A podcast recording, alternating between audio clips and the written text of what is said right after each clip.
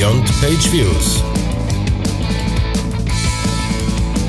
Der Analytics Podcast mit Markus Bersch und Michael Janssen.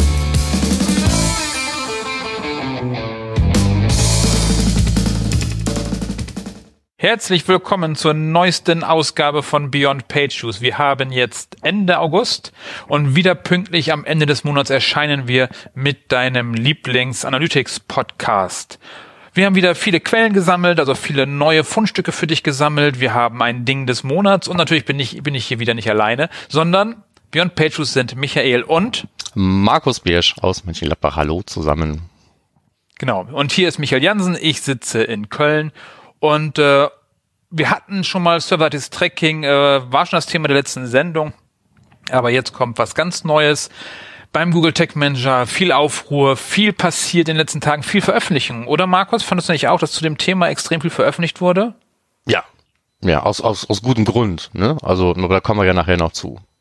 Genau, und zwar der serverseitige Google Tech Manager ist aus der Beta rausgeschlüpft. Ähm, der wurde ja schon beim äh, äh, schon mal vor einem halben Jahr angekündigt. Jetzt ist er da für alle verfügbar und alle, viele probieren es aus, gucken, was man damit machen kann. Unter anderem auch Markus ganz viel, ich nicht so viel. Aber Markus hat sich da schon äh, Stunden mit beschäftigt. Dann gab es von Holger einen Kommentar beim letzten Mal, dass er darauf hingewiesen, dass das serverseitige Tracking auch äh, serverseitige Last bedeuten kann und dass man auch Bots vermessen kann etc. pp. Danke dafür für deinen Kommentar. Und wir haben eine neue Bewertung. Julian von Measure School findet unsere deutschen Begriffe für Sachen in der Webanalyse lustig. Danke, Julian, für die Bewertung. Äh, und wenn du, lieber Zuhörer, noch keine Bewertung geschrieben hast, wir freuen uns auf iTunes über eine Bewertung. Ja. Das war schon das Housekeeping. Genau. So schnell geht's durch. Damit kann man bei uns nämlich unsere Zielvorhaben erreichen mit diesen Bewertungen. Ich glaube, Zielvorhaben war so einer der Begriffe. Ja, das ähm, finde ich auch immer, ja, finde ich auch immer einen merkwürdigen Begriff, aber er definiert halt sehr gut, was das eigentlich heißt. Ja. Gut, Fundstücke. Ich glaube, ich fange an. Ähm, ein kleiner Disclaimer vorab. Wir werden diesmal uns wirklich sehr schnell da durchbewegen. Das heißt, ähm, die auch zu Recht in einer vorherigen Sendung von einem, ähm, einem, einem aufmerksamen Hörer eingeforderten äh, Details darüber, worum es eigentlich geht in diesem Beitrag, damit man sich äh, besser entscheiden kann, ob man den noch lesen will oder nicht. Ähm, das wird diesmal wahrscheinlich wieder etwas zu kurz kommen, aber diesmal ist es geplant, weil wir ähm, uns so ein bisschen Sorgen machen, dass wir wegen des Ding des Monats hier sowieso schon in Verzug geraten werden. Also versuchen wir die Fundstücke kurz zu halten. Ja, wir geben uns schon Mühe, dass ihr versteht, worüber wir reden. Ja, ja, so, aber ähm, also ich habe ja. den Kritikpunkt damals sehr gut verstanden, versuche seitdem mich wirklich zu bessern, aber ich glaube, diesmal wird das äh, ein bisschen nach hinten losgehen. Egal. Ähm, das erste Thema wäre nochmal äh, App und Web, war ja auch mal bei uns schon mal so, so Dingchen des Monats. Und ähm, nach wie vor stellen sich viele die Frage so, wo ist jetzt überhaupt der große Unterschied? Wo, warum sollte ich überhaupt migrieren und was bringt mir das? Und ich glaube, genau für diese Leute, also so, sag mal so Entscheider an der richtigen Stelle, ähm, ist bei, äh, äh, komm, wie, wie, wie sprechen wir jetzt aus? Bei Bounteous? Bounteous. Ich hab, wir sagen doch, doch immer noch Bounces, oder? Genau, so. Nee, so heißt es doch auch. Ja, ähm, also Hab bei diesem, ja, dieser Laden ähm, hat ein PDF rausgebracht, was genau, sagen wir mal, diese Sachen so anspricht. Ne? Also Und das ist gut? Ähm, das ist knapp gehalten und es hat okay. keine, keine, keine, keine, keine großartige Eintauchtiefe soll es eben nicht haben. Ne? Das ist mehr so aus strategischer Sicht äh, auf diese Sache ge geschaut und eben auch so Dinger, dass man halt von, von der Session weg halt zu, ähm, zu Events und den User in den Mittelpunkt und bla. Also äh, und, und beantwortet auch so Fragen wie zum Beispiel, ja, ich habe doch gar keine App, warum soll ich das brauchen und so. Ähm, das sind so diese typischen Sachen, die man sich ja eben auch fragt, wenn, wenn man wenn man sagt, so, soll ich da jetzt umsteigen, muss ich umsteigen, kann ich umsteigen, was bringt's mir? Das wird da eigentlich ganz gut äh, beantwortet. Ja. Und, und, und passend dazu haben wir wieder in, äh, in Banner City, haben wir wieder einen Beitrag gefunden. Äh, du meinst damit onlinemetrics.com, Genau, ne? onlinemetrics.com, ähm, wo man, ähm, äh, wo, wo sich äh, äh, der Paul, Paul, wie auch immer, äh, speziell mit dem Thema Enhanced Measurement ähm, im Zusammenhang mit App und Web auseinandersetzt. Also auch diese Sachen, die da jetzt ähm, automatisch vermessen werden jenseits des Seitenaufrufs und wie man äh, selber eigene Events und so weiter vermisst. Also genau dieses Thema, wo man so ein bisschen umdenkt vielleicht auch von beim Umstieg von Universal Analytics auf, auf äh, App und Web. Genau das hat er da nochmal angesprochen. Also die passen gut zusammen, deswegen sind die hier zusammen genannt. Ja. Wir, wir planen jetzt übrigens schon mit Kunden zusammen die ersten Umstellungen oder die parallel, dass es parallel läuft. Ja, Weil das für die wichtig wird. Gerade die, die Apps haben, ist halt am, am sinnvollsten. da bietet es sich an, auch bei denen anzufangen und erstmal äh, zu gucken, wie das Ganze funktioniert, natürlich. Aber was nicht eben nicht heißt, dass man eine App braucht, damit man das nutzen kann. Also Nein, inzwischen kein ist es, glaube ich, auch recht reif. Ich meine, es gibt sehr, sehr viele Beiträge, die sich anfangs immer nur mit den, mit den Veränderungen in den Reports und so auseinandergesetzt haben, also mit der Oberfläche. Und jetzt merkt man, dass sich auch mehr Leute eben auch mit dem Tracking selber und den, und den, den Unterschieden in, in den Konzepten und Prinzipien auseinandersetzen. Mm, Also das Ganze geht jetzt so mehr in die Tiefe und ich glaube, man kann da jetzt auch schon was mitmachen. Aber wir wollten uns ja nicht verquatschen für App und Web. Ja, nicht schon wieder. Kann mal wieder in zwei drei Monaten wieder eine neue Folge werden, würde ich sagen. Ja, ja, ist, ist glaube ich mal reif. Ja. Okay.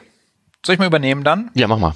Dann äh, von äh, Alex Genovese würde ich ihn mal nennen. Äh, der hat einen Artikel veröffentlicht, ein neues Fundstück von mir, scheinbar aus Italien, schreibt auf Englisch. Und der hat gemacht äh, was ziemlich Cooles, finde ich. Und zwar, der hat eine Customer-Segmentierung mit Google Analytics und Google Sheets gebastelt, die so eine, wie heißt denn dieses Diagramm mit den Quadraten? Ich bin heute ein bisschen matschig, heute ist Sonntag. Äh, Diagramm mit den Quadraten.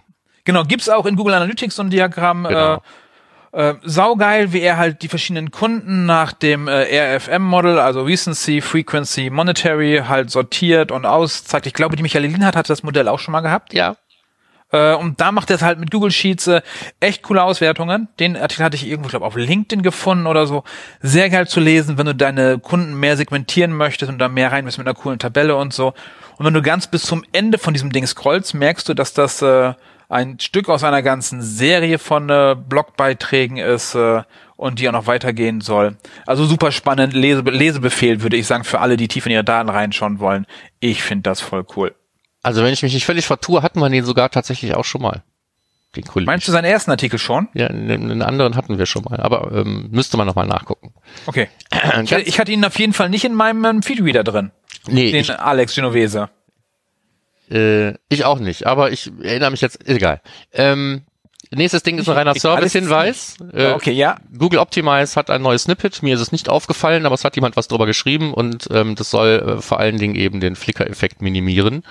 Ähm, Mir ist es aufgefallen. ja, tatsächlich. Hast du, also ist es dir aufgefallen, dass es den Flickr-Effekt minimiert oder einfach nur, dass es ein neues Skript gibt? Das neue Skript gibt, weil ein Kunde sagte, Michael, aber in der Oberfläche steht, dass wir das einbauen sollen. Sag ich, okay, gut. Ja, das äh, Ja. Also noch keine. Erfahrung mitgemacht, keine Ahnung, einfach nur auf diesen Blogbeitrag hingewiesen. Wenn du mehr weißt, lass es uns wissen. Also äh, funktioniert das wirklich besser? Braucht man das Anti-Flickr-Skript jetzt nicht mehr? Was weiß der Geier? Äh. Apropos Anti-Flickr-Skript. Ja, In Zeiten von Cookie-Consent hast den Flickr ja sowieso, wenn du sagst, äh, wenn du erst die Zustimmung brauchst, damit auf Optimize ausgeführt wird, hast du den Flickr zu 100 Prozent. Nur mal so als Gedankenpunkt dazu. Äh, merkst du, wo ich bin, Markus? ja. Merk. Genau, also das ist halt ein Problem, was aktuell extrem wichtig ist, was aber keiner merkt. Dass wenn ihr sozusagen äh, AB-Test fahrt und ihr braucht vor den Cookie-Consent und ihr sagt, äh, es muss erst zu Optimize zugestimmt werden, dann habt ihr in dem Moment, wo der Button gedrückt wird, ja das Flickern, also das Ändern des Seiteninhalts. Total doof. Ja, generell irgendwie ein Problem, denke ich. Es sei denn, man würde sagen, dass AB-Test wichtig ist. Also, dass das äh, Du, ohne auf Consent das geht. dünne Eis werden wir uns jetzt hier nicht begeben. Nee, es kommt gleich bei TCF 2.0. Ja, da sind wir direkt schon, oder? Nee, achso, sind wir noch nicht. Achso, nee, wir können Hotjar und Optimize verknüpfen. Jetzt, Ah. das ist neu. Das ist cool. Gut, Link ha- ist hast du in schon den gemacht. Show Notes. Nee, habe ich noch nicht. Mhm. Aber geht auf jeden Fall schon mal. Es ist ja auch relativ frisch. Es ist ja seit zwei Wochen, glaube ich, geht das erst. Ja, ja die letzten zwei Wochen, ähm, das, das meiste davon steckte bei mir wirklich äh, voller ähm, Google Tech Manager serverseitig. Ja, bin ich, auch, bin ich sehr froh drüber. Ist voll cool. total dass du, da, dass du da wieder als First Mover wieder reinspringst und äh, Nicht aber jetzt erstmal schnell durch die. Fundstücke. Also Op- Optimize schaut an Cookie Consent, neues neues Snippet, was schneller ist und äh, weniger Flicker hat etc. pp. So, wollt ihr das total, to to- totale Consent Framework, dann so. Deiner, ne? TCF. Ach so, stimmt, das ist ja meiner, stimmt. Genau. TCF 2.0, lange erwartet, endlich da. Einige wissen gar nicht, wovon ich rede. Es geht darum, um das äh, Trusted Consent Framework zusammen mit oder vom IAB, International Advertising Bureau. Äh, die haben das entwickelt, dass sozusagen irgendwo definiert ist, was es für Consent-Typen gibt und dass da mehr Struktur reinkommt und dass es so eine große Datenbank gibt. Das ist aber sehr publisher-lastig, ne? Also, ähm, Ja. So wie die meisten Tags halt. Ja. Also wer sich Eigentlich- damit auseinandersetzen muss, weiß wahrscheinlich, dass es die Version 2.0 gibt und weiß jetzt, dass er viel zu tun hat. Und alle anderen, die was damit zu tun haben und das noch nicht wussten, wissen jetzt, dass äh, Arbeit auf sie zukommt. Das, Genau, das heißt teilweise Umbau der Systeme. Ja. Das schon mal, äh, weil die, wenn die jetzt erst umstellen, auf jeden Fall Q4 soll auf jeden Fall alles umgestellt sein. Warum auch immer, aber ist dann so. Aber damit soll es halt einfach möglich sein, Werbung auszuspielen und so. Und Tracking und so, also halt äh, für Werbung. Ja. Da haben wir zwei Blogartikel drin, was ist neu und äh, ansonsten der Anbieter eures Vertrauens für euer Consent-Tool wird euch dazu auch was sagen können, ob die das schon unterstützen oder nicht. mit Sicherheit. Ich habe auch irgendwas gelesen zwischen den Zeilen irgendwo, also nicht zwischen den Zeilen, sondern ähm, Im in, Blogbeitrag. in, in, einer, in einer kurzen Aufmerksams auf, auf, Aufmerksamkeitspause, dass ähm, äh, Google Analytics und TCF, da gibt's jetzt auch irgendwas. M muss ich noch mal gucken. Ja, werden wir noch mal, werden vielleicht nochmal genauer drauf eingehen, vielleicht in der nächsten Folgen, finde ich Genau. spannend. Die, die machen da jetzt was, weiß der Geier. Gut, Die, cool. die, die könnten das jetzt auch. Ähm, so, wegen diesem ganzen Consent-Mist denken ja viele einfach keine Cookies mehr setzen, dann mache ich, was ich will. Und ähm, ich lese in letzter Zeit immer mehr von Google Analytics äh, Alternativen. Ähm, ich glaube vor allen Dingen äh, äh, ein, einer dieser Player, welcher war es? Warte, ich mache den Beitrag nochmal auf, dann kann ich dir sofort sagen. E-Tracker? Es war, ähm, nee, es war plausible. Ähm, die machen, glaube ich, auch sehr, sehr, sehr viel Content Marketing für ihr Tool. Da äh, stoße ich dauernd wieder drauf. Nee, du meinst Pivik Pro. Nee, nee, nee, nee. nee. Achso, plausible. Und ähm, ähm, dann, dann jetzt als nächstes irgendwie habe ich wieder was gelesen hier bei bei der Bild-Zeitung der Online-Marketing-Branche in die T3N ähm, hatte was geschrieben über Umami. So kommt das nächste Ding, was ich auf meinem eigenen Server installieren und damit Webanalyse betreiben kann. Und viele davon sind eben ähm, ja reine Reporting-Tools, wo man also wenig Interaktivität hat. Andere sind aber schon relativ weit und äh, ich wollte mir immer mal einen Überblick verschaffen und glücklicherweise hat das der Lukas Grebe für mich gemacht. Die ist cool. Ähm, äh, und hat sich die Dinger tatsächlich mal genauer angeschaut, wo haben die ihre Stärken und Schwächen. Es gibt eben auch einige Besonderheiten darin und, und äh, zwischen den Zeilen les, liest man dann eben auch sowas wie, fand ich ein ganz interessantes Konzept, ähm, zwar Fingerprinting zu machen, aber täglich im Prinzip ähm, den, den Hash so anzupassen, dass man Leute eigentlich nach einem Tag nicht mehr wiedererkennt äh, und trotzdem irgendwie, also wie arbeiten diese ganzen cookielosen Tracker im Hintergrund. Ne? Ähm, das wird da alles so ein bisschen beleuchtet. Ähm, und ähm, die einzige Hürde ist vielleicht die englische Sprache, aber wir haben ja jede Menge englischsprachige Artikel, ähm, die wir hier empfehlen. Also soll der hier auch gelesen werden. Für alle, die sich äh, auch mit diesen ganzen jetzt neu aufpoppenden oder schon länger existierenden, aber jetzt plötzlich irgendwie hip währenden anderen Webanalyse-Tools, die cookielosen, äh, mit denen auseinandersetzen will. Ja, aber die Tools machen halt nur Sinn, wie ich immer sage, wenn du Google Analytics nicht wegen Google Ads einsetzt. Ja, genau. Das ist normal. Ja, also viele der Dinger ja kannst du auch schon nicht nutzen, wenn du Google Analytics wegen sowas grundlegenden, grundlegenden wie Segmentierung einsetzt. Also einige von den Dingern sehe ich halt nicht, dass, dass die außer Reporting irgendwie was für mich tun. Aber ich habe mich, wie gesagt, auch nicht tiefer damit Okay, befasst. zurück, äh, zurück zu AW Stats. Genau. Höre ich daraus. Ja, herzlichen Glückwunsch. Vielen Dank. so. So, wie werde ich Data Scientist? Wollt ihr schon immer wissen und du hast die Antwort gefunden. Genau. Hatten wir Tower Data Science schon mal bei uns drin in unserer Liste oder ist das auch einer, den ich gefunden habe? Ich weiß nicht. Also Towards Data Science habe ich schon ein, zwei Mal gesehen, aber ob wir selber was davon Okay. Ob was, keine mal- Ahnung. Okay. Ich habe nämlich heute, Markus hatte heute in den Vorbereitungen so viel Links drin, die ich auch hatte und dann wollte ich die nach, äh, wollte ich auch welche haben, habe ich in mein geheimes Pocket geguckt, mein Get Pocket und habe da noch die Links, die ich so mir zusammengesammelt habe, rausgesucht, wie zum Beispiel äh, Sorry, Online Courses won't make you a data scientist von Ram Shankar Yatunat. Der schreibt halt, dass er halt viele tolle Kurse macht und so, aber das Problem mit diesen Kursen ist, dass du halt nicht in Projekten arbeitest und dass deshalb keiner einschätzen kann, was du eigentlich kannst, weil die Kurse an sich halt keinen großen Wert haben, sondern das Arbeiten mit Daten. Da ist dann ein so ein Zitat drin, ja, wir haben deine Bewerbung bekommen, aber du hast ja gar keinen GitHub-Account, wo wir gucken können, was du gern gemacht hast. Das fand ich ganz schön. Das halt sozusagen, du musst halt an Projekten arbeiten, an Daten arbeiten, damit du zeigen kannst, was du kannst. So wie in der Programmierung ganz oft Open-Source-Projekte als Referenzen auch gelten. Das heißt, nur Kurse belegen und sich freuen hilft halt nicht, sondern wie immer das machen. Aber ist eigentlich nichts Neues, ne? Nee, das ist nicht so, das hat, glaube ich, auch wenig mit Online zu tun. Ich sag mal, es gibt was anderes zwischen Wissen aufnehmen und Wissen anwenden. Ne? Also man kann ein Stück weit, muss man sich natürlich erst mit Grundlagen befassen, aber wenn du tiefer rein willst, musst du tiefer rein. so Ja. hilft alles nichts. Kennen, können, meistern. Ja. Das Den Klassiker. Auch ja- das gilt für Data Science. Den habe ich ja noch nie gehört. Was? können, können meistern. Gibt noch eine Stufe, irgendeine. Ja. Wurscht. Ähm, äh, äh noch, noch, noch, noch ein äh, kurzes Ding, glaube ich, also können wir kurz halten. Ähm, in, in, in Chrome und vielen anderen Browsern, ähm, allen voran ja auch Safari, ändert sich ähm, die Default Referrer Policy. Das heißt also das, was so ein Browser typischerweise weitergibt, wenn jemand auf einen Link klickt äh, und was auf Website B dann noch so ankommt ähm, an Referrer von dem Link, das wird immer weniger.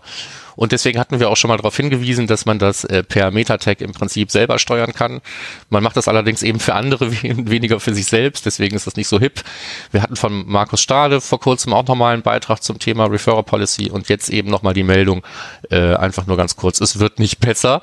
Das heißt also, ähm, es gibt mehr, immer mehr Gründe vielleicht im, im Sinne der Webanalyse sich zu überlegen, was man da selber angeben möchte, was empfangende, traffic-empfangende Websites von, vom Referrer mitzukriegen haben und was nicht.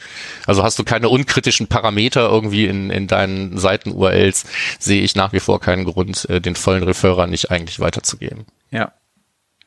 In dem Zusammenhang finde ich spannend, wie das Google Analytics macht mit der Suchmaschinenerkennung die ja immer des, äh, die Query braucht, das Q oder was auch immer, um zu erkennen, dass eine Suchmaschine ist. Wenn man nicht dein Skript benutzt, Markus, ich weiß. Ja, nee, du, ich weiß es auch nicht.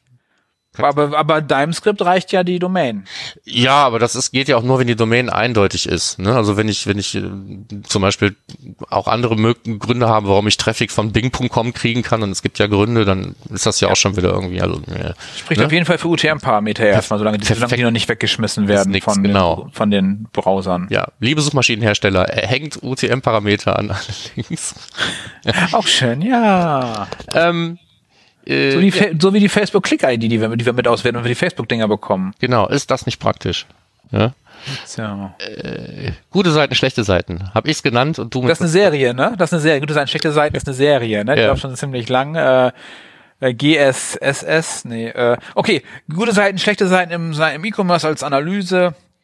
Da zeigt der Lukas Oldenburg, zeigt, äh, dass äh, Conversion Rate nicht alles ist sondern dass man durchaus äh, Produkte oder auch äh, generell Sachen in äh, Traffic, Bestellungen und Umsatz, dass man das als einen Messwert kombinieren kann und das ist die mehr oder weniger klassische Renner- und Penner-Analyse oder wie er es dann äh, in, umdichtet in Runners und Bummers.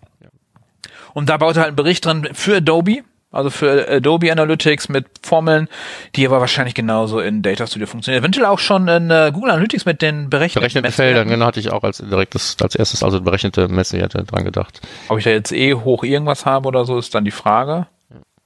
Weiß ich gar nicht, ob man solche Formeln hat in Google Analytics. Muss man ausprobieren.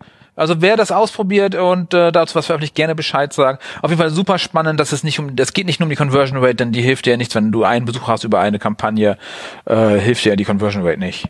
Genau. Conversion Rate ist überhaupt nicht das Wichtigste, sondern die Anzahl der Seitenaufrufe, wie wir alle wissen. Ja? Na, die Anzahl der Sitzungen ist das Wichtigste. Ja, ach, ja stimmt. Also, was ist überhaupt das Wichtigste? Da sind wir beim KPI-Block angekommen. Mann, war oh, das eine Überleitung. Ja, Hervorragend.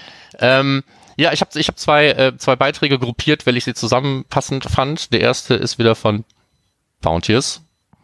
Und ähm, da geht es äh, erstmal in, in, in, in 10.000 äh, Fuß Flughöhe darum, ähm, wie man, äh, warum man überhaupt ein, ein, ein, in, in irgendeiner Art und Weise ein Framework braucht, wenn man ähm, geplant und mit den richtigen Zielen im Hintergrund irgendwie ein Measurement aufbauen will. Und ähm, das kann sich jeder gerne selber zu Gemüte führen, ist auch kein riesenlanges Ding. Und dann fand ich eben ganz praktisch und passend dazu bei Pivik Pro im Blog gefunden, äh, im Prinzip einen, einen, einen, einen etwas tiefer gehenden Anwendungsfall, also wie sowas aussehen kann, wie man ein Framework nimmt, um es ähm, jetzt in, in diesem Fall ist es halt ähm, die Branche Regierungen, ne? So, aber ähm, es ist halt nur als Beispiel zu, zu sehen. Keiner von uns hier wird wahrscheinlich irgendwie eine eigene Regierung betreiben. Aber mm, im Prinzip nicht. sieht man halt, wie man von äh, über ein Framework halt äh, erstmal Zeit sparen kann, Umwege vermeiden und so weiter. Das Einzige, was ich nicht verstanden habe, ist, äh, wie die Überschrift zustande kommt, weil da steht irgendwie KOI oder KOI Framework und das Ding heißt aber am Ende des Tages FGT Framework. Und ähm, das habe ich nicht verstanden. Also vielleicht ist es einfach nur um, umbenannt worden vom Autoren oder so, oder, oder sind es zwei unterschiedliche Frameworks oder kennt jemand das Koi-Framework? Ich habe da noch nichts von gehört. Das FGT-Framework kannte ich auch noch nicht, aber es wird hier wenigstens schön beschrieben. Also Ja, FGT vielleicht, weil das auch für, niederländisch äh, ist, das äh, FGT. Funksied, Tag, Gedrag, ja, weiß jeder von uns. Ähm, also Funktion, Aufgabe und Verhalten. Ähm, das sind die drei Elemente aus diesem Framework und das wird hier eigentlich prima runtergeschrieben. Außerdem soll es eine Serie sein, also geht's da vielleicht noch weiter. Ja, und das komischerweise kommt das Koi im Framework nur einmal in der Überschrift vor, ansonsten nirgendwo auf der Seite. Wahrscheinlich äh, Autovervollständigen Filter oder so. Ja, war wahrscheinlich einfach, äh, wie auch immer. Jedenfalls, äh, dem Beitrag an sich tut's, äh, tut, tut's keinen Schaden, also ähm, guckt euch den gerne mal an. Ich fand den ganz interessant. Damit sind wir fast durch. Ja, noch nicht ganz. Äh, Datenqualität, äh, Blast Analytics wieder mal äh, sagt, hey, Datenqualität ist wichtig. Hatten wir letztes Mal auch schon drin. Äh, einfach mal wieder durchlesen und dass das halt relativ teuer ist, wenn man schlechte Datenqualität hat. Ich hatte das jetzt bei einem Kunden, der gesagt hat, hey, wir wollten gerne die, Post die Postleitzahlen auswerten von den Bestellungen und von den Nichtbestellungen, wo das eingegeben wurde. Äh, sag ich, war mal eingerichtet und äh, war nicht mehr da, die Daten. Die fehlten einfach in der Auswertung, ähm, weil halt nicht darauf geachtet wurde, dass die Daten dauerhaft laufen. Die Webagentur hat irgendwas geändert und seitdem wurde die nicht mehr übertragen. Das heißt, das kann dann teuer werden, weil man für die Vergangenheit nicht auswerten kann. Passiert jeden Und- Tag, sowas. Und da sage ich immer, äh, Validierung erfolgt durch Nutzung. Wenn die Daten so lange nicht genutzt wurden, dann waren die wohl auch nicht wichtig. Für die Zukunft können wir es jetzt wieder ändern. so ist Das es. war's schon. Datenqualität. Gut. Ähm, äh, dann äh, kurz vor der Simo-Ecke nochmal abgebogen in die Nerd-Ecke. Und zwar habe ich einen Beitrag gefunden, wie man äh, mit R in der Cloud eine ähm, Reverse Path Analyse machen kann. Und hatte da sofort Bock drauf hier und Google Cloud Run mich noch nie mit auseinandergesetzt, aber dann kamen mir halt diese serverseitigen Tech Manager Container dazwischen, also habe ich das nicht getan. Ähm, Erklär mal Reverse Path. Was macht man da? ähm, das ist im Prinzip der um- umgekehrte Zielfluss. Ja, Können wir das So glaub ich, halt- so zusammenfassen? ja. So. Okay, dann nur halt länger als in Analytics und so. Genau, auch sitzungsübergreifend und so weiter. Ja. So, das heißt also, du schaust dir die nicht Customer Journey, sondern die Messpunkte Journey von Leuten an, die bestimmte Dinge erreicht haben. Sitzungsübergreifend. Ja. Ich glaube, damit kann man es so zusammenfassen, ganz kurz. So, und jedenfalls hatte ich Bock drauf, hab's aber nicht gemacht, aber wenn, wenn, wenn, wenn du es gemacht hast, lieber Hörer, dann lass es uns wissen. Und vielleicht komme ich auch irgendwann mal dazu. Das ist jetzt bei mir zu einem äh, Eintrag in meinem Kalender geworden, den ich immer so jetzt im 14-Tage-Rhythmus vor mir herschubsen werde, bis ich irgendwann mal äh, an einem, an einem Wochenende Bock habe, das umzusetzen. Also ich, ja, mach das mal. Und dann mal so ein richtiges, äh, warum er das macht. Ich habe mir gerade die Bilder angeguckt. Ich, ich finde auch diesen Fluss in Analysis halt nicht so spannend. Wenn jemand weiß, wofür soll ich das, den Kram benutzen? Na, ich habe sowas ähnliches schon mal gemacht, also einem konkreten Anwendungsfall, aber da müssen wir uns jetzt hier nicht verquatschen, weil wir hatten ja Okay, sowieso, Entschuldigung. ähm, ja. Äh, wir wissen jetzt sowieso nicht mehr, wie lange die Sendung wird, weil wir zwischendurch Doch, wissen wir, wissen einen wir. technischen Aussetzer hatten. Ja, du weißt, wie Ich lange. weiß das. Ich habe Ja, hier. Alles klar. Ähm, gut, dann ähm, sind wir fast da. Ähm, wir haben ja über die Simo-Ecke am Ende der Fundstücke und diesmal haben wir die sehr kurz gehalten, obwohl der unheimlich viel veröffentlicht hat. Das liegt aber daran, dass die meisten äh, Dinge, die er veröffentlicht hat, irgendwie mit unserem Ding des Monats zusammenhängen. Ähm, aber einen Beitrag ähm, möchten wir noch hervorheben und zwar einen, den ich mir, den ich mir vor kurzem, den ich mir früher gewünscht hätte. Ja, Ähm, ich ja auch viel früher. Ja, es geht um das Thema Lookup Tables im Google Tag Manager. Die sind ja so praktisch und gehasst zugleich, ne? weil wenn ich eine Lookup Table verwenden muss, um irgendetwas äh, von A in B zu übersetzen, ähm, dann ist ja meistens irgendwas nicht in Ordnung. und ähm, wenn ich das auch noch für ähm, für unheimlich, also oft ist was nicht in Ordnung, meistens. Nee, So, bei uns zurück. eigentlich nie, Markus. Ja, also okay. ich, ich benutze sie oft zu Reparaturzwecken, sagen wir mal. Okay. Ähm, und ähm, wenn man wenn man besonders große von diesen Dingern pflegen muss, dann macht das einfach überhaupt keinen Spaß, äh, weil es viel Klickarbeit im User Interface vom Tag Manager ist und der ist ja auch nicht dafür bekannt, dass er besonders schnell auf irgendwelche Klicks reagiert.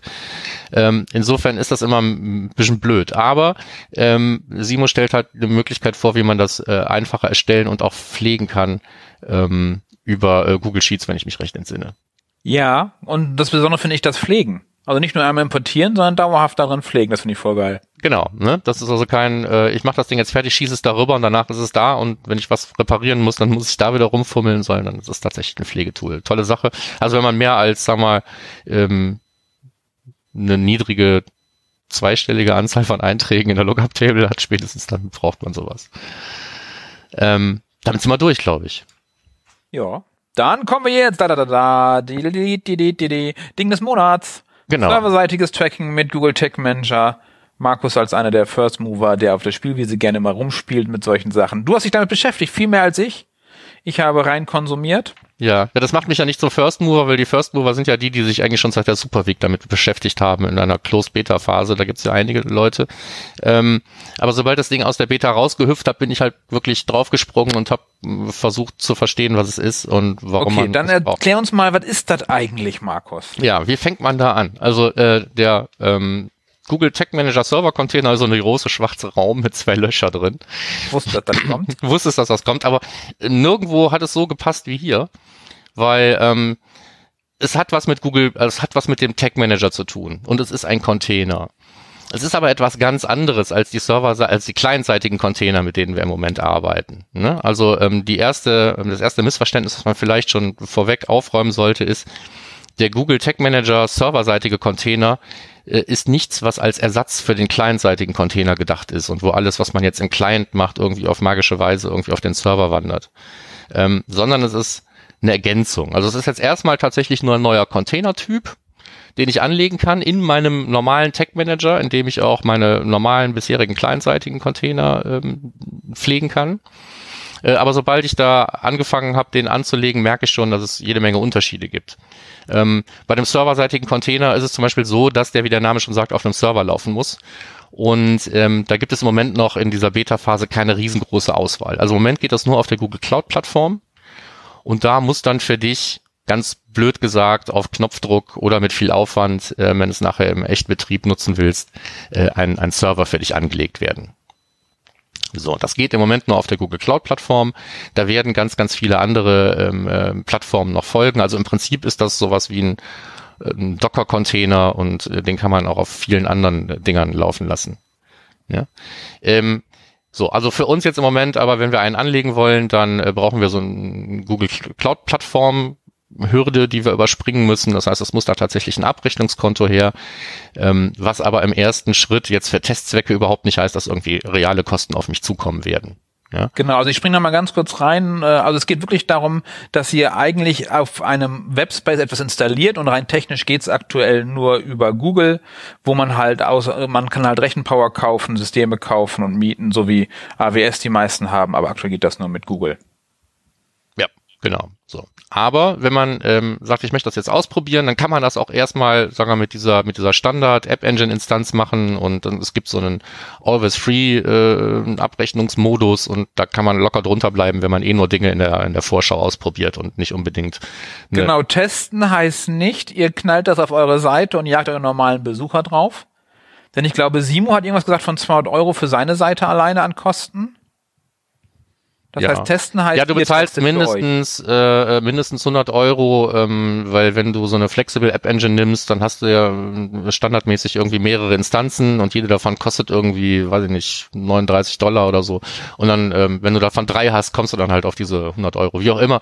Ähm, das ist jetzt auch gar nicht das Thema, ähm, weil äh, so mal, Was Google, macht das Ding jetzt? Google Cloud Plattform geht wahrscheinlich dann auch für den einen oder anderen gar nicht. Also ich sag mal, das ist jetzt eine momentane Hürde, ja, aber man braucht äh, einen Server, wenn man serverseitig arbeiten will. Das, da muss man es, glaube ich, irgendwie, das müssen wir jetzt durch den Hals kriegen. So. Und was macht jetzt ähm, dieser Container, nachdem ich den da angelegt habe? Naja, ich kann da äh, viele Dinge machen, die ich schon kenne. Ich kann da Text anlegen, es gibt Variablen. Das Ganze sieht im User-Interface auch eigentlich relativ ähm, relativ gleich aus, sagen wir, zu so einem kleinseitigen Container und dennoch, wie gesagt, er macht etwas völlig anderes. Ähm, weil ähm, er dient eigentlich dazu, der Tech-Server ähm, eine weitere Schicht in die Kommunikation zwischen dem Browser, also sprich dem Besucher und dem Tracking-Dienst einzuziehen. Also was macht das, das Google Analytics, was wir im Moment so äh, installieren auf Websites? Das ist ja im Prinzip nicht viel mehr als ein, ein JavaScript, ähm, das wir benutzen, um entweder automatisch oder auch eben manuell zu von uns gewählten Zeiten Informationen an den Google Analytics Server zu senden. Das heißt also, das Zusammenbauen der Tracking-Hits und der Requests an den Server, das ist Aufgabe von diesem Google Analytics, was wir alle so verbauen.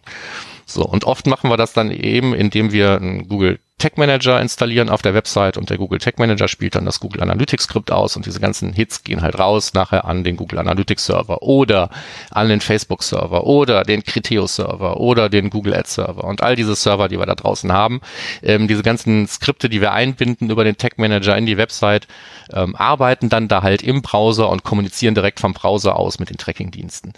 Genau. Und ähm, der ähm, äh, der Google ich sage jetzt auch einfach mal Tech-Server, ne? das heißt also das, was in diesem ähm, der der der Tech-Manager-Container der Serverseitige, den ich baue, der wohnt ja und lebt in diesem Tech-Server, den ich dann da aufsetze in der Installation.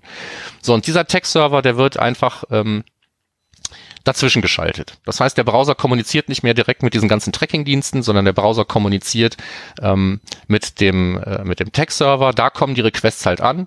Alles, was vorher irgendwie mal an ausgehenden Requests Richtung Google Analytics.com gefunkt wurde, funkt man dann an diesen Tech-Server. Und da habe ich dann eben ähm, diese viel zitierte ähm, Kontrolle und Möglichkeit, die Daten zu verteilen. Das heißt also, die Daten werden an den Tech-Server gesendet. Dort werden die ähm, von sogenannten Clients entgegengenommen, die Requests, diese Tracking-Hits. Die werden dann da verarbeitet und ähm, werden dann in diesem Container Tags zur Verfügung gestellt, damit diese Tags dann die Aufgabe übernehmen, die Daten weiterzusenden an die Tracking-Dienste. Also im allereinfachsten Fall ist es so, ähm, ein Google Analytics Page View geht raus aus dem Browser des Besuchers, ähm, kommt erst bei meinem Tech-Server an, da wird er entgegengenommen, wird übersetzt, sagen wir mal, in, in ein, ein bestimmtes äh, Modell von, äh, von Feldern, wo dann halt drin steht, das ist der Seitenaufruf, das ist die IP, das war der Referrer, das ist der User Agent und so weiter. Ähm, dieser ganze Kram wird dann mehr oder weniger unverarbeitet im einfachsten Fall weitergegeben an einen Tag und dieses Tag weiß dann halt, äh, wie diese Daten wieder in Parameter zu übersetzen sind und baut im Prinzip das, was als Request reingekommen ist, wieder als ausgehenden Request zusammen und schickt es dann an Google Analytics. Das heißt also, wenn ich nicht selber irgendwie großartig was mache, weder im Tag noch im Client, dann wird dieser Traffic eigentlich nur durchgereicht. Ja? Okay, lieber Hörer. Wenn du jetzt irgendwo ausgestiegen bist, weil du technisch nicht so drin bist und du uns hörst, weil du was lernen möchtest, aber es halt echt technisch geworden ist. Äh, Markus hat da echt einen coolen Beitrag zugeschrieben, schon mal zur Info. Du musst dir nicht alles merken, was jetzt Markus erzählt, sondern den Überblick bekommen und dann der Beitrag ist super cool, der fasst das alles nochmal zusammen. Das nur mal kurz als Hinweis, wer jetzt sagt, oh mein Gott, was ist da so alles so technisch und so. Naja, da wer kommen schon bei der Google Cloud Plattform ausgestiegen vor. ist. Hilft genau, genau. Darum das nur zur Info. Das gibt dann sozusagen äh, den Blogbeitrag zum Ding des Monats. So ist es. Ne? So, aber genau deswegen, weil, weil das eben auch ein, ja, ein technisches Thema ist, ist es auch, auch schwierig, die, die Vorteile irgendwie rauszukramen, ohne aber vorher zumindest erstmal grob, grob zu erklären, was dieser Tech-Server dann überhaupt macht. Ne? Also ja, er sitzt, ich, ich kann dir noch folgen, Markus. Ja. Von daher, ich habe das nur für diejenigen, die das jetzt nicht mehr schaffen. Er sitzt zwischen Website und Tracking-Diensten. Ja, Im einfachsten Fall bleiben wir jetzt mal nur bei Google Analytics, sitzt er zwischen der Website und dem Google Analytics Tracking Server und reicht die Informationen dadurch. Und das alleine hat ja schon Implikationen. Das heißt, ähm, die Tracking-Hits werden nicht mehr direkt an den Google Analytics Server gesendet, sondern an meinen eigenen Server. Das ist grundsätzlich schon mal was anderes, auch wenn er auf der Google Cloud Plattform wohnen muss im Moment. Ähm, und äh, wie wir gleich sehen werden, kann man noch ganz, ganz, ganz viele andere Vorteile aus der ganzen Geschichte rausziehen. Ja, so. Also so funktioniert das Ding. Und jetzt ist die Frage, warum sollte ich das überhaupt einsetzen? So, der erste grundsätzliche Vorteil ist, ähm, und da fiel mir dieser blöde Spider-Man-Spruch halt ein, ja, mit großer Verantwortung, ne Quatsch, mit großer Macht kommt große Verantwortung. Du hast die volle Kontrolle über die Daten. Die Daten werden nicht mehr direkt an die Tracking-Dienste gesendet, sondern die Daten werden an dich in Form von deinem eigenen Tech-Server gesendet. Du nimmst sie da entgegen, keine Tracking-Dienste, sondern du nimmst die Daten da entgegen und du kannst dann entscheiden, was mit diesen Daten da passiert. Ob und das die, ist voll cool. Ja, ob die ähm, reduziert werden müssen, ob man Dinge aufräumen muss, ob man Dinge da erstmal validiert, ob man an dieser Stelle zum Beispiel das, äh, berühmte Spam-Schutz-Passwort, was man für diese Spam-Schutz-Filter Datenansichten verwendet, hier erst hinzufügt, dann steht es auch gar nicht mehr auf der Website und keiner kann es sehen. Äh, ob man benutzerdefinierte Dimensionen, die man vorher irgendwie kleinseitig erhoben hat, hier serverseitig ergänzen kann oder nicht. All diese Dinge, ähm, also das Manipulieren, das Ändern, das äh, Anpassen, das Korrigieren, das PII rausschmeißen, rausschmeißen. All das, was man oft mit Filtern und anderen Dingen irgendwie macht, äh, kurz noch schnell bevor die Daten irgendwie in die Datenansicht geschickt werden und da fehlerhafte Reports erzeugen. All das kann ich selber mm, am, am meinem Tech-Server erledigen. Das ist mal das erste Ding. Ja? So. Ähm, also, also was ich da ja spannend finde, ist, also wir reden ja viel von irgendwelchen Daten, die, die gesammelt werden und dann halt im Rahmen der Anonymisierung kann man sowas machen wie äh, aus dem Alter äh, 23 macht man einfach eine Range sozusagen da schon äh, die Daten anonymisiert und einfach sagt, das ist nicht 23, sondern das ist der Range 20 bis 29.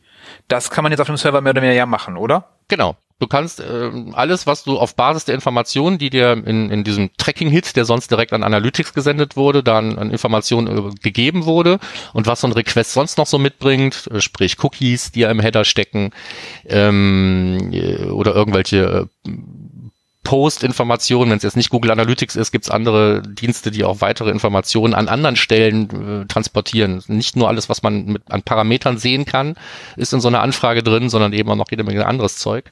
So, und wenn du das irgendwie kombinieren, verarbeiten oder sonst wie kannst, dann äh, kannst du das machen, bevor die Daten halt rausgehen an den Tracking-Dienst. Du kannst auch am Text-Server im Prinzip erstmal alles an Daten empfangen, solange du auch weißt, ähm, wie, de, wie die Zustimmungslage ist, habe ich es mal genannt. Das heißt also auch so ein Consent-Cookie muss es dann oder ein Consent-String in der einen oder anderen Weise ähm, wird mit so einem Request dann mitgesendet und du kannst dann am Text-Server entscheiden, was kann ich mit den Daten, die ich jetzt hier habe, überhaupt machen. Also wer darf die haben und in welchem Umfang. Das ist mit Kontrolle gemeint. Ja, und das ist also super cool. Nochmal kurz äh, PIIs, das heißt, äh, jedes Tracking-Tool oder jeder Werbeanbieter, den ihr einbindet, jedes JavaScript hat Zugriff auf die komplette URL wo ja manchmal immer noch äh, PIIs drin sind, wie E-Mail-Adressen oder so und sonstiges. Das heißt, das könnt ihr damit unterbinden, dass sie es dann nicht mehr bekommen. Weil bei Facebook kannst du keine andere hier URL setzen. Und äh, spätestens beim Request haben sie die ja wieder. Ja, genau. Und das so, ist aber, ein Riesenvorteil. Ne, so. Und ähm, damit das Ganze aber eben funktioniert, brauchst du nach wie vor irgendetwas, was auf deiner Website halt diese Hits baut.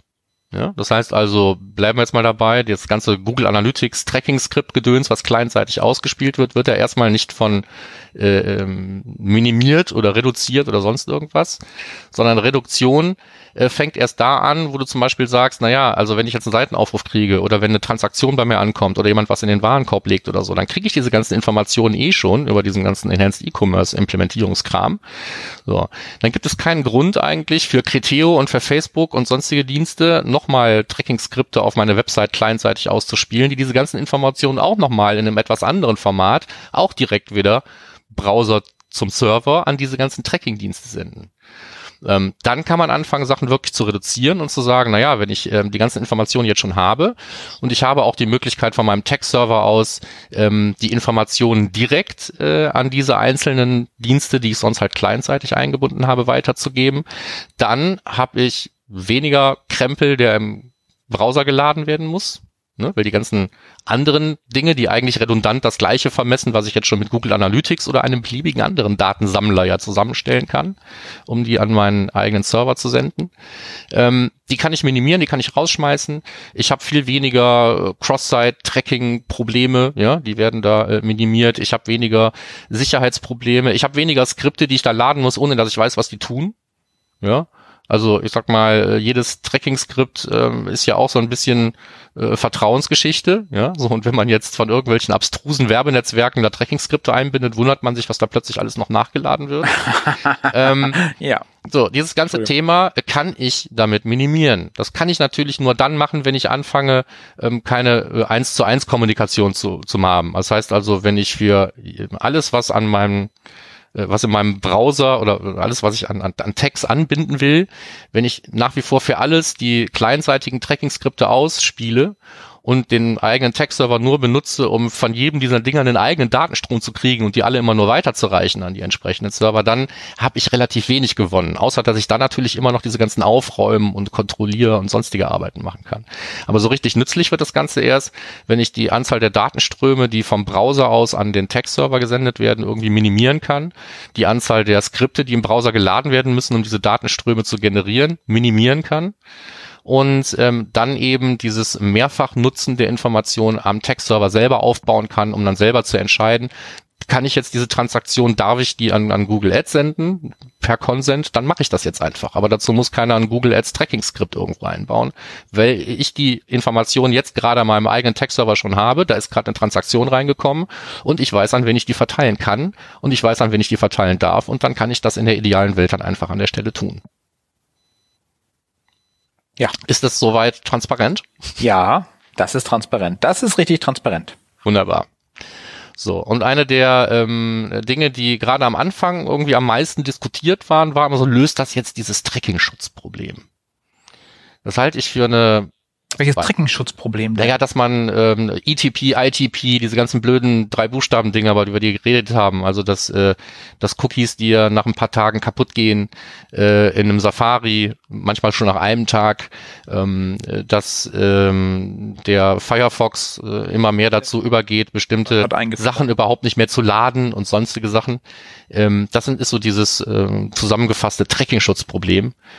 Und ähm, dann stellt sich dann äh, gerne die Frage, ja, wenn ich jetzt irgendwie alles serverseitig habe, also wenn das typische Missverständnis ist, dass der serverseitige Container alles irgendwie aus dem Browser aus dem alten clientseitigen Container jetzt magisch auf den Server zieht, ähm, dann ist die Antwort halt nein. Also das Tracking-Schutzproblem wird nicht gelöst. Jetzt muss ich nochmal nachfragen, Michael, da dein Bild eingefroren ist. Kann ich dich denn noch hören? Ich höre dich noch. Okay, hör ich höre dich auch noch. Dann also mit dem eingefrorenen Bild kann ich leben. Dann bleiben wir dabei. Ähm, hättest allerdings etwas schlauer gucken in dem Moment. Hättest du es gewusst, hättest du wahrscheinlich mehr Mühe gegeben. ich mache mal einen Printscreen. Vielleicht können wir das nachher auf Facebook mal teilen. So. Ähm, so, also äh, es muss halt nach wie vor, habe ich ja gerade gesagt, irgendwie die Datensammlung im, im, im Browser stattfinden. Das heißt also, es kann nach wie vor sein, dass meine Tracking-Skripte von Google Analytics, die clientseitig ausgespielt werden, immer noch blockiert werden. Wenn ich mich nicht drum kümmere und irgendwas mit den Cookies mache oder das Thema Identität selber in die Hand nehme, ähm, dann habe ich auch nach wie vor das Problem, dass meine Cookies versterben. Der Punkt ist aber, ich habe jetzt für all diese Probleme eigentlich Ansatzpunkte in der Hand. Ich kann also zum Beispiel das Analytics-Tracking-Skript jetzt über meinen eigenen Server ausliefern, statt das irgendwie ähm, vom Google Analytics-Server laden lassen zu müssen. So, meine ähm, ganzen Hits sende ich nicht mehr an den Analytics-Tracking-Server, sondern ich sende sie an meinen eigenen Tracking-Server und von da aus werden sie serverseitig erst an Analytics weitergegeben.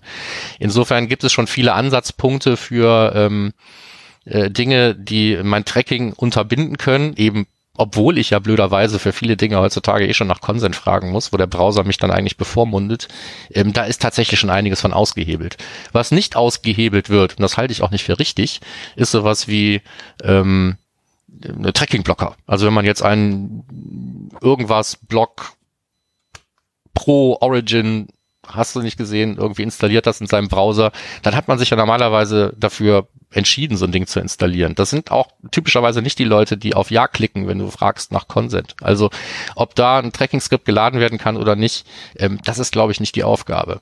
Natürlich kann man mit einem serverseitigen Tracking-Szenario hingehen und sagen, ich brauche überhaupt keine clientseitigen Trigger mehr. Ich muss nicht mehr Tracking-Skripte laden, die irgendwelche Hits an irgendwelche Tracking-Server senden, sondern mein Server entscheidet selber, äh, was er jetzt gerade an welchen Dienst rausschicken. Das ist natürlich richtig und das geht auch immer noch. Das hat aber nichts mit dem Google Tag Manager Container zu tun, also mit dem Google Tag Manager Tag Server. Das ist eine andere Geschichte. Ähm, das ist kein serverseitiges Tracking, was in deinem System stattfindet, sondern es ist einfach ein serverseitiges Tracking, was auf deinem System stattfindet sprachlich ein kleiner, aber in der, äh, in der Technik ein großer Unterschied. Weil halt nach wie vor Requests da reinkommen müssen und die kommen immer noch aus einem Browser. So ist es zumindest vorgesehen. Ja, äh, manchmal brauche ich keine Requests aus dem Browser. In dem Zeitpunkt, wo eine Transaktion stattfindet, weiß mein System ganz klar, hier hat eine Transaktion stattgefunden. Ähm, dann kann man wahrscheinlich auch mit, mit überschaubarem Aufwand ähm, wie man jetzt zum Beispiel die Transaktion direkt per Measurement-Protokoll an Analytics sendet, kann man diese gleiche Information an seinen eigenen Tech-Server senden in Zukunft und dann da, genauso wie eben gesagt, auch an verschiedene andere äh, Messsysteme replizieren, ohne dass ich da 20 Hits serverseitig absetzen muss. Also klar, ich kann den Weg auch völlig ohne Browser gehen. Aber wie wir alle wissen, gibt es viele Sachen, die gehen halt über, über Seitenaufrufe oder das äh, äh, Generieren einer Transaktion auf einer Bestellbestätigungsseite hinaus. Also gerade das ganze Enhanced E-Commerce-Thema muss irgendwie vermessen werden. Wenn das System das gut kann, kann es das auch Server zu Server machen, brauche ich keine clientseitigen Trigger.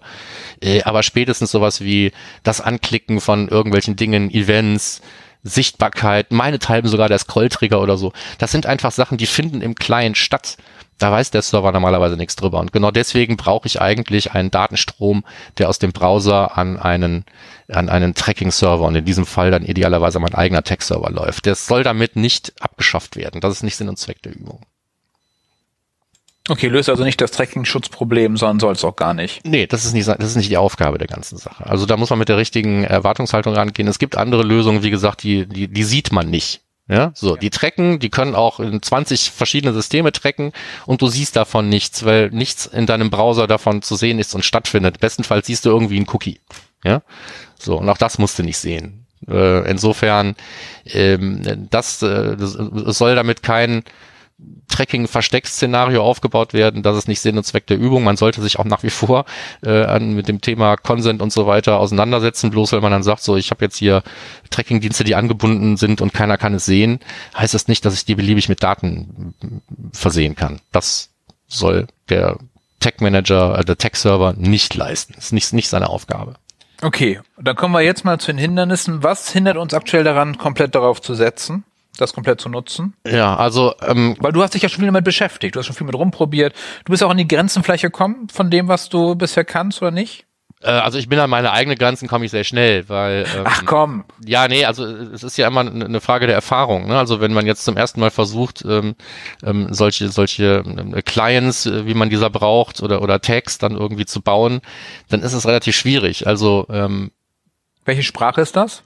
Ähm, das ist eigentlich JavaScript, mhm. aber es ist halt, ähm, wie auch schon für ähm, die Template-Erstellung für den kleinseitigen äh, Google Tag Manager, da kann man ja auch eigene Templates und sowas erstellen, ist das äh, ein JavaScript in der Sandbox. Das heißt also so ziemlich alles, was irgendwie nach ähm, äh, Bibliothek oder Funktion aussieht, was man gewohnt ist zu nutzen, selbst sowas wie Date oder Math oder sowas, ähm, das musst du als API importieren. Das heißt also alles, was nicht äh, zur Verfügung steht als API in dieser Sandkiste, kannst du halt zum Verrecken nicht nutzen.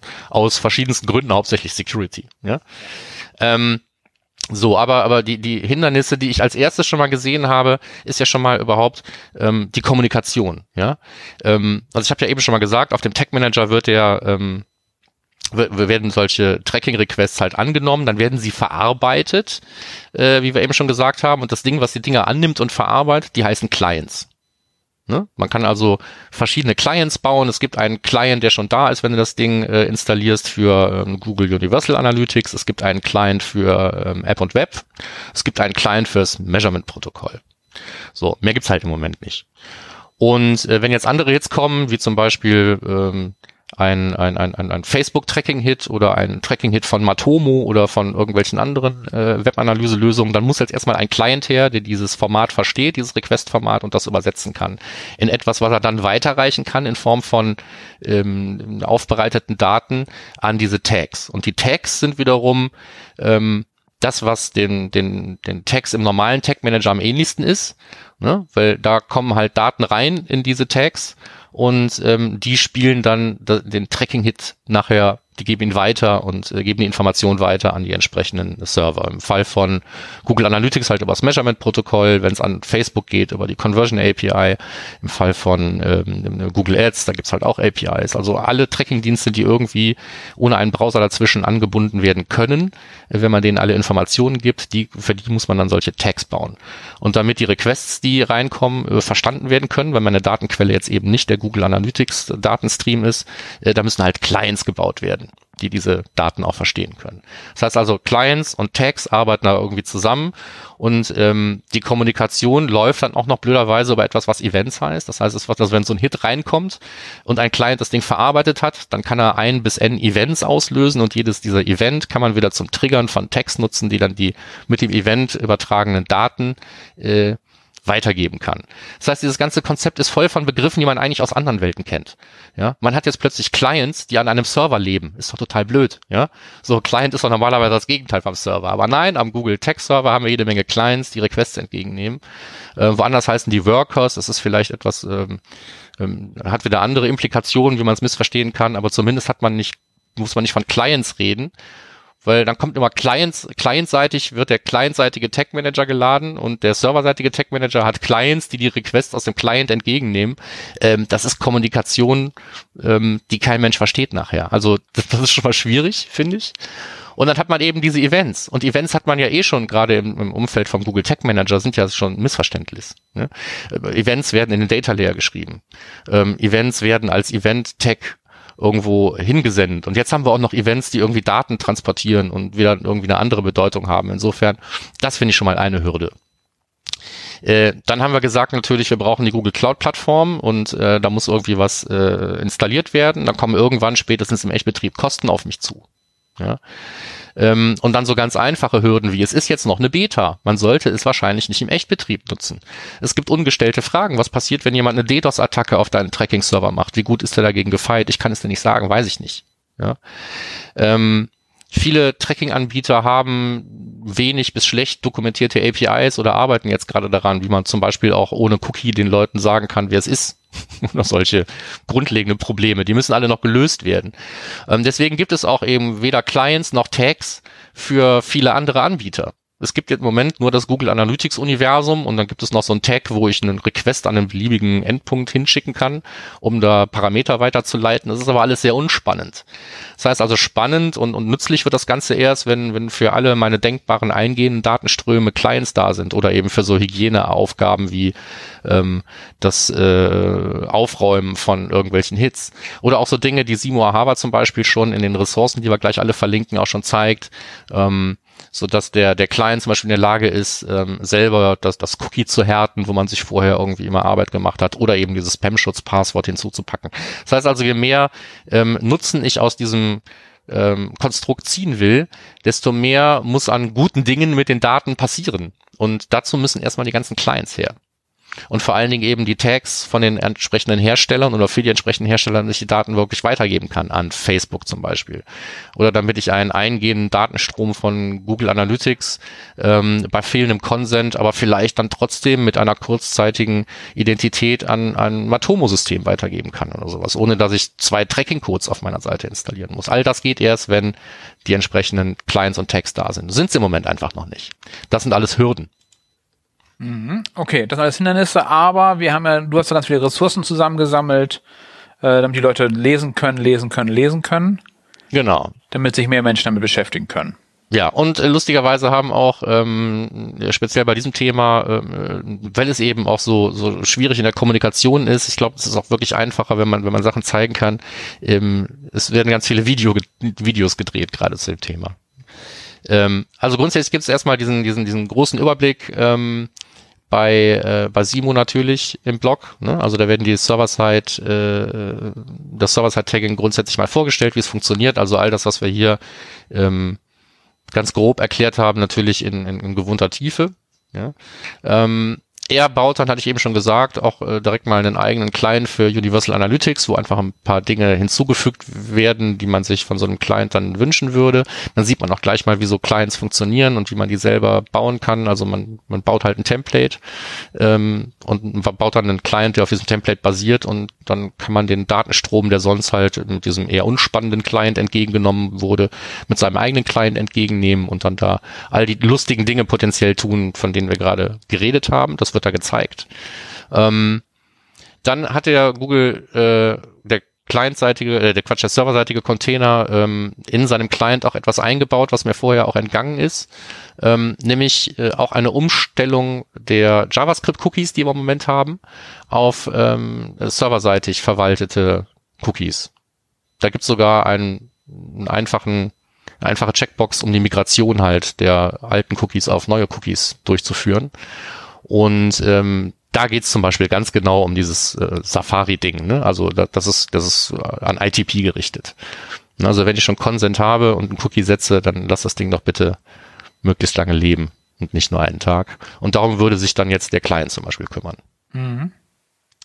Ähm, dann habe äh, ich in, vor einer Woche ungefähr äh, meinen ersten Eindruck äh, zusammengeschrieben und geblockt darüber. Das heißt also meine Version der Kurzvorstellung, was ist es überhaupt und was kann man damit machen. Ähm, unterscheidet sich nicht nur in der Sprache, sondern mit Sicherheit auch in der Eintauchtiefe. Also Simo ist da tiefer eingetaucht. Ich brauche dafür immer nur mehr Worte. Ähm, aber bei dir auf Deutsch? Ja, aber bei mir dann wenigstens auf Deutsch. Von wegen die Sprache unterscheidet sich, ja. Ja. Aber ähm, ja, grundsätzlich, wie gesagt, fängt das Ganze erst erst äh, an spannend zu werden, wenn also viel mehr Clients und Tags da sind. Und äh, da ist bei mir zum Beispiel äh, sehr schnell der Wunsch aufgekommen, das zu erproben. Ich habe dann angefangen, erstmal einen, einen Facebook-Client zu bauen, beziehungsweise ähm, einen Client, der auf dem Google Analytics Datenstrom arbeitet, aber mir das Facebook First-Party-Cookie mitliefert, wenn es da ist, um dann auch ein Facebook-Tag zu befeuern. Habe dann aber gesehen, dass Simo Ahava schon viel, viel weiter ist als ich und habe ich das verworfen. Ähm, habe dann ein paar andere Dinge ausprobiert und habe dann auch mal so ein Matomo zum Beispiel sowohl als Client als auch als ähm, als, als Tag irgendwie angebunden, allerdings das bloß auf Seitenaufrufe beschränkt, weil ich einfach nur gucken wollte, wie es funktioniert. Ähm, und äh, wer Bock hat, äh, sich selber damit auseinanderzusetzen, wie man einen Client baut, sieht halt erstens äh, ja das, äh, den einen schon benannten äh, Beitrag von Simo für den Google Analytics Client. Da ist auch ein Video dazu verfügbar.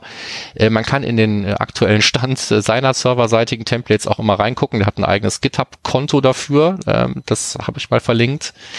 Ähm, dann wird es natürlich auch sehr bald äh, serverseitige Templates von ihm geben, also zum Beispiel das Facebook-Pixel, von dem ich sagte, dass es schon sehr weit ist, äh, steht eigentlich kurz vor der Veröffentlichung. Ich glaube, ich habe es schon gefunden, habe auch einen Link dazu.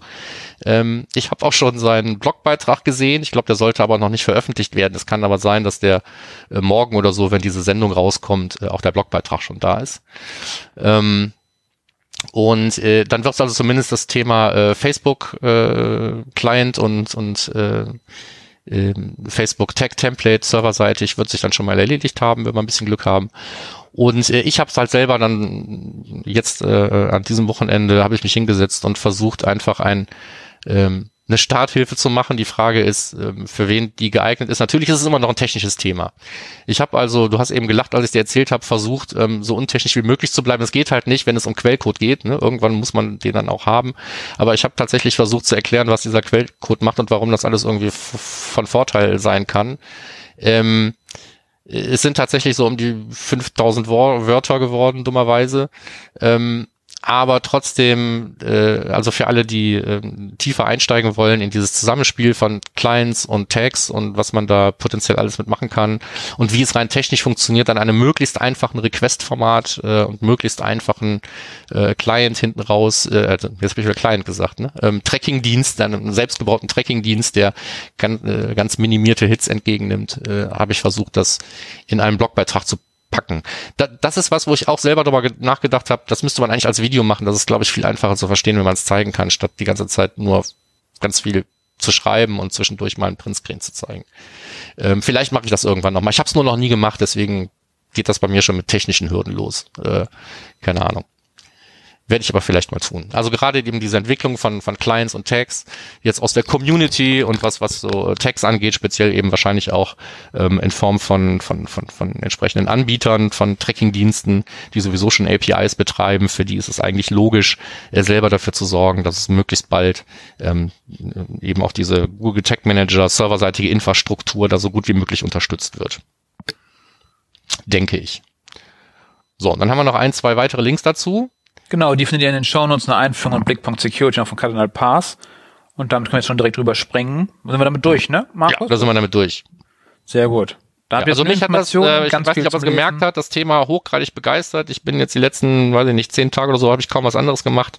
Und das wird im Moment auch noch weitergehen. Ähm, man muss halt, wie gesagt, seine, seine eigenen ähm, Ansprüche völlig vergessen, wenn man sich mit dem, dem Thema befasst. Also jeder hat äh, selber was im Kopf, wenn er hört serverseitiges Tracking mit Google Tag Manager.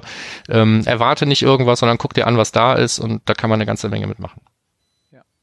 Und auf jeden Fall ganz wichtig für die, die jetzt ausprobieren wollen und so, wenn ihr es live einführen wollt, äh, ist dann Analytics für euch nicht mehr kostenlos, weil ihr halt diesen Tracking-Server braucht, den Tag Manager-Server, den Container, diesen, wie auch immer er heißt, in der Google Cloud-Plattform. Und da kommen schnell ein paar hundert Euro zusammen. Das schon mal zur Info. Aber jetzt zum Ausprobieren kann man das ohne Kosten oder zumindest ohne großartige Kosten machen, wenn man ein bisschen größer ausprobieren will. Und spätestens, wenn es an den Echtbetrieb gibt, wird es Alternativen geben zur Cloud-Plattform. Ähm, das Einzige, was in Anführungsstrichen nichts kostet, wird wahrscheinlich irgendwie selbst gehostet sein. Ich sag mal, ob ich jetzt ähm, Dings Runner nehme was. oder das auf AWS laufen lasse oder äh, in der Azure Cloud oder so, das ist ja alles nicht umsonst. Na genau, also darum kostet das, nur mal der Hinweis wird dann immer kosten, irgendwas. Ja. Okay, Danke, ja. Markus, dass du da so tief eingetaucht bist. Dann kommen wir jetzt zu den Terminen.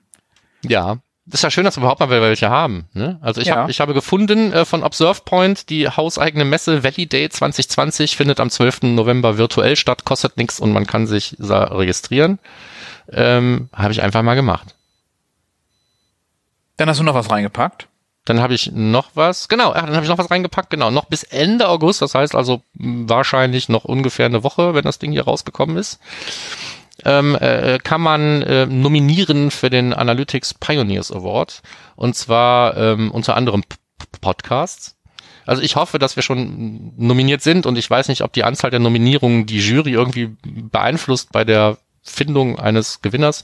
Aber man kann äh, Blogposts, man kann Bücher, man kann Ressourcen aller Art mehr oder weniger und unter anderem eben auch Podcasts einreichen, wenn man sagt, äh, das hat mich irgendwie weitergebracht oder besonders beeindruckt oder das fand ich ganz besonders toll, äh, hat mir weitergeholfen in meiner täglichen Arbeit, dann soll, darf das gerne nominiert werden. Also das hieß, heißt jetzt nicht, dass ihr uns alle nominieren sollt, das war jetzt kein Aufruf dazu, sondern tatsächlich Doch, die Dinge, wohl. die euch, ähm, die euch inspiriert haben, da vielleicht zu nominieren. Es wird eine Jury entscheiden und es gibt dann irgendwann einen Prize. Okay, nächster Punkt.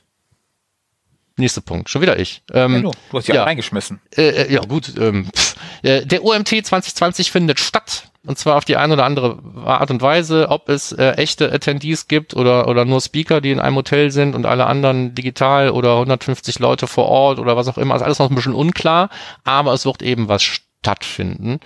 Und ich glaube, so ein bisschen auch zum Üben wird am 22.09. auch ein virtuelles OMT-Club-Treffen auf der Hop-In-Plattform, die jetzt im Moment, glaube ich, gerade viele verwenden, ähm, aufgesetzt. Und wer da schon mal gucken will, wie sich so ein virtueller OMT anfühlen könnte, kann sich ja beim Club-Treffen anmelden. Das Schöne ist ja diesmal, ähm, es ist nicht irgendwie 25 Leute, die in einen Raum passen, sondern es ist ja virtuell. Also ich weiß nicht, wie viele Leute Hop-In frisst, aber solange die Registrierung offen ist, kann sich ja jeder registrieren. Also treffen wir uns vielleicht einfach alle beim OMT-Club-Treffen im virtuell. Und damit wären wir jetzt auch schon bei den offenen Stellen. Ja. Silver Tours sucht noch einen Webanalysten, tolles Team, viel Data, viel BI, äh, voll geile Daten. Silver Tours, das sind die, die hinter billiger Mietwagen, Kerigami und Camper Days stecken. Äh, super coole Projekte, da kann ich nur empfehlen. Link ist in den Show Notes für die Bewerbung. Webanalyst gesucht. Und so was ähnliches, nämlich einen äh, Senior Specialist Digital Analytics sucht man bei dort Deutschen Post DHL äh, am Standort Bonn oder eben auch an anderen Standorten. Und das Schöne ist, man kann sich auf äh, dhl.com austoben, mit einem äh, potenziell tollen Team arbeiten, ähm, kann weg von Google Analytics endlich, wenn man mit Adobe arbeitet. Und es gibt eine verlinkte Stellenausschreibung auch hier in den Show Notes. Und damit hätten wir jetzt, sind wir bei einer neuesten Rubrik, die ich heute eingefügt habe, und zwar eine Podcast-Empfehlung. Möchte ich gerne, dass wir es jetzt dauerhaft mal machen, schauen wir mal. Und zwar immer mindestens eine Folge werden wir empfehlen, die in einem Podcast besonders gut war. Und äh, OMR Education gibt es jetzt seit noch gar nicht so lange, hieß vorher Ask OMR, jetzt heißt es OMR Education. Und da gibt es TWT, Think with Tarek, äh, super coole Folgen, äh, Tarek von About You äh, erzählt da was zu Performance Marketing, zu KPIs und wie misst man das eigentlich und wie funktioniert das eigentlich, super hörenswert, lohnt sich super, ich habe die erste Folge verlinkt in den äh, Show Notes äh, mit Alexander Berlin und äh, Tarek, die beiden erzählen da, wie sie das aufsetzen. Und die haben äh, nämlich ein MIT oh, was hieß das denn jetzt noch? Marketing Information Technology? Ich weiß nicht, die haben dann auf jeden Fall einen Bericht, die haben die Sachen getrennt vom Marketing, die BI-Leute und die haben dann sozusagen so ein Service System dahinter, was die MIT nennen.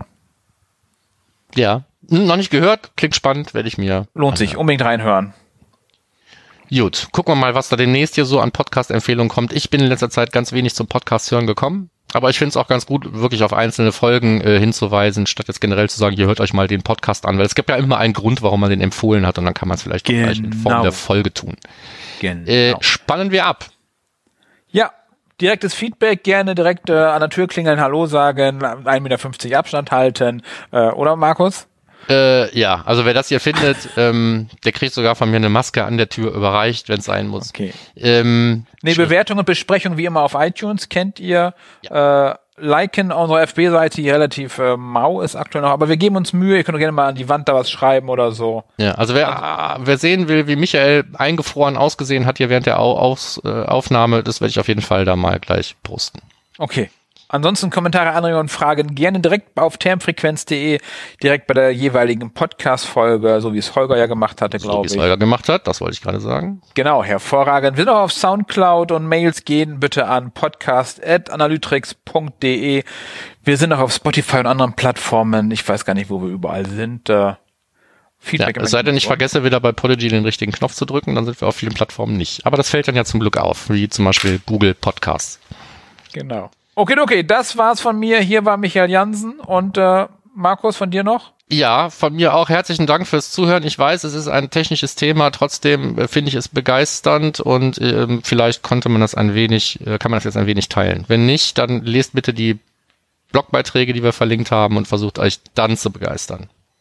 Super. Okay, okay. Bis, bis zur nächsten Sendung. Haltet die Ohren steif. Tschüss.